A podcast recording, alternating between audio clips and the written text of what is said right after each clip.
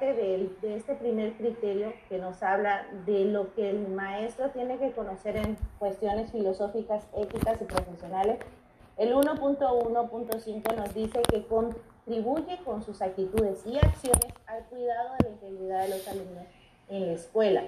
Tiene que ver mucho con todo esto que comentábamos, privilegiando en todo momento el interés superior de las niñas, los niños y adolescentes Decían en el chat, un compañero ahorita preguntaba y decía, eh, dando su opinión personal, dice que, que, para eso es el seguro escolar, ¿no? Para un accidente. ¿O quién es responsable? ¿El papá por mandarlo sin el casado adecuado? Bueno, aquí, como decía la maestra Marely, más que buscar un culpable, es el poder ofertar en todo momento al niño su derecho, otorgarle su derecho a participar en todas las actividades. Entonces, yo como docente me tengo que observar, me tengo que mirar como un ente que contribuye con mis acciones al cuidar a ese alumno de manera integral, físicamente, mentalmente y emocionalmente. Aquí mucho hincapié, porque a veces como docentes eh, nos dedicamos a cuidar al alumno desde la parte física, pero ¿qué hay de la parte emocional del alumno? ¿No? Y qué, qué, hay de la parte mental del alumno. Entonces, ¿cómo reafirmamos, cómo contribuimos con nuestras acciones a ese desarrollo del niño, a ese cuidado? Esa entonación que damos al hablar o a dar un, al, al levantar, al hacer una indicación de algo que se ha cometido o de algún descuido por parte del niño, cómo llamamos la atención de los alumnos. Eso tiene que ver mucho este, este criterio me habla de esto, ¿no? De que eh, cuál es el interés superior de los niños. Todo lo que comentaba el maestro Enrique Torquemada. El, el interés superior del alumno es ser escuchado, ser tomado como prioridad.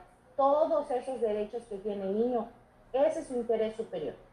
Si le damos a la siguiente diapositiva, por favor.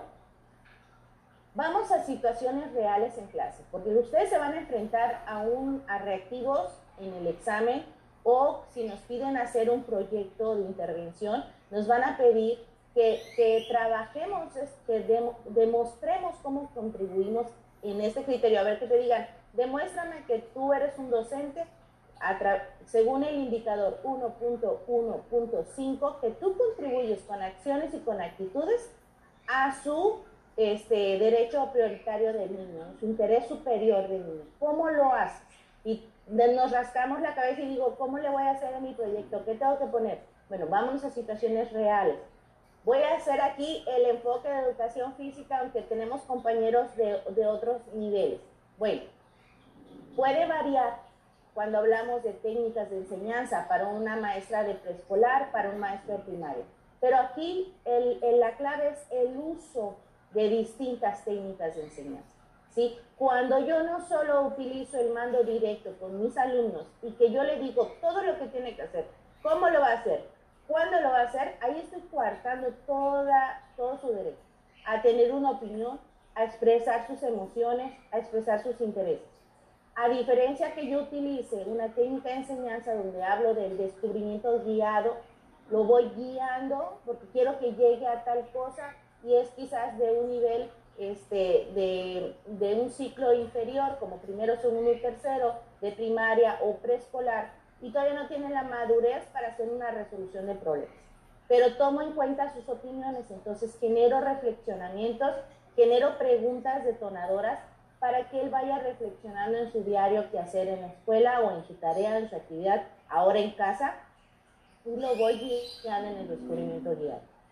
Es también aquí la importancia de la libre exploración, que yo le pueda ofertar al niño ese proceso en donde él pueda hacer lo que pueda con el implemento, con la actividad, con la situación que yo le estoy planteando.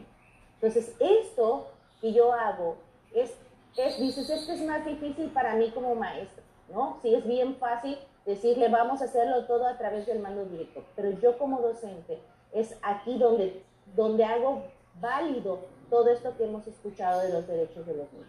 ¿no? Otro ejemplo, el uso de distintos tipos de evaluación. ¿sí?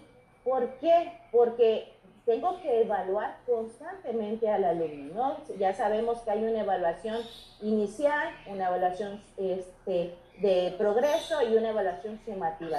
¿Puede variar el nombre que le damos a cada una? Sí. Pero bueno, están en diferentes tiempos y diferentes tipos de evaluación.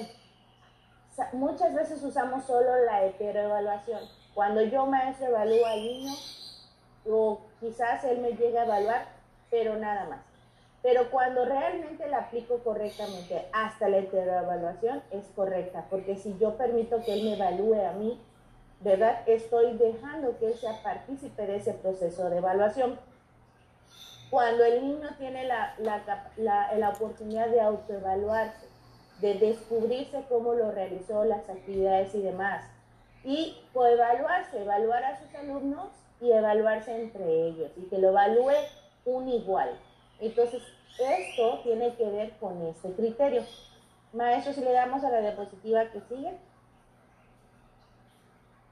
¿Qué dice el artículo? Si estamos hablando de derechos humanos, y, ya comentaba el maestro de Torquemada, viene todo un proceso de historia de los derechos humanos.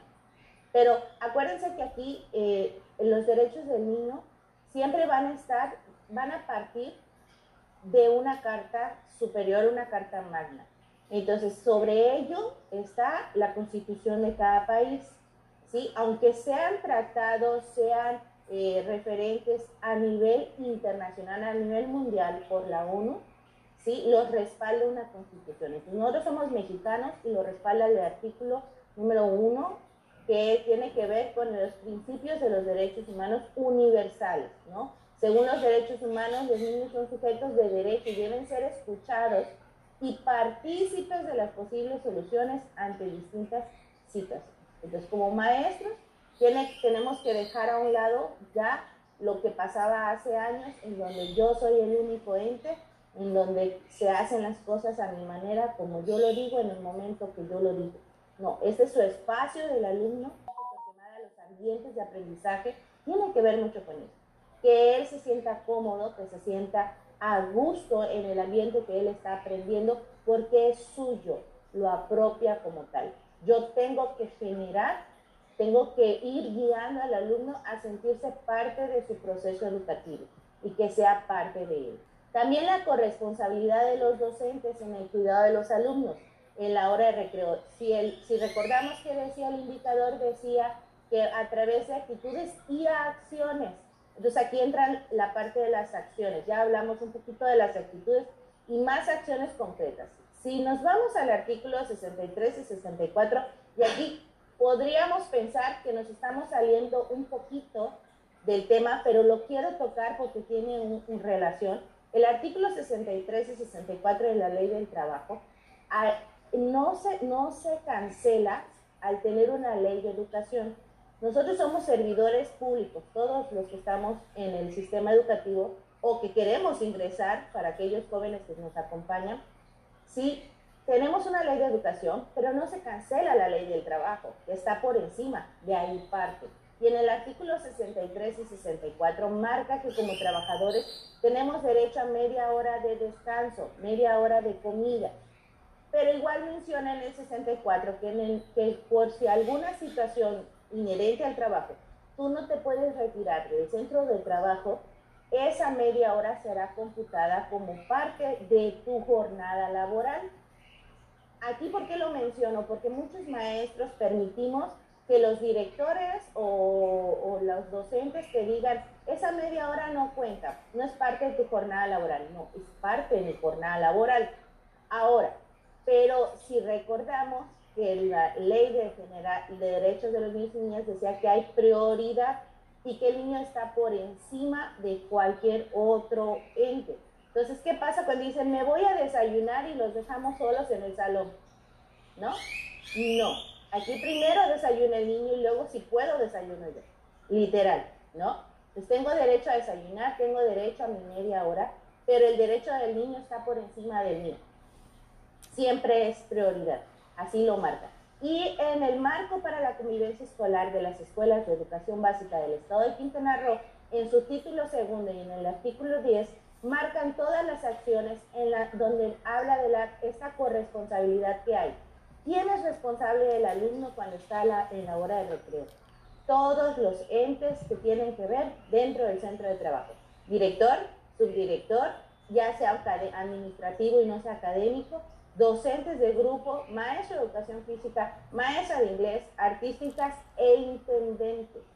De hecho, hasta algún padre de familia que se encuentra porque es parte del comité de acción social o comité de padres de familia y se encuentra dentro del centro de trabajo, todos son corresponsables de la integridad de los alumnos. Entonces, ¿qué pasa cuando, y aquí nos van a poner ejemplos en, en el examen, ¿Qué pasa si un niño se accidenta? ¿Qué pasa si un niño yo estoy viendo que lo están este, violentando o le están haciendo bullying o está pasando algo a la hora de recreo? Todos somos responsables de lo que ocurre dentro del centro de trabajo. Por eso la importancia de cuidar y ya muchas escuelas están tomando eh, la vigilancia ¿no? por, por varios sectores. Todo esto tiene que ver con este indicador.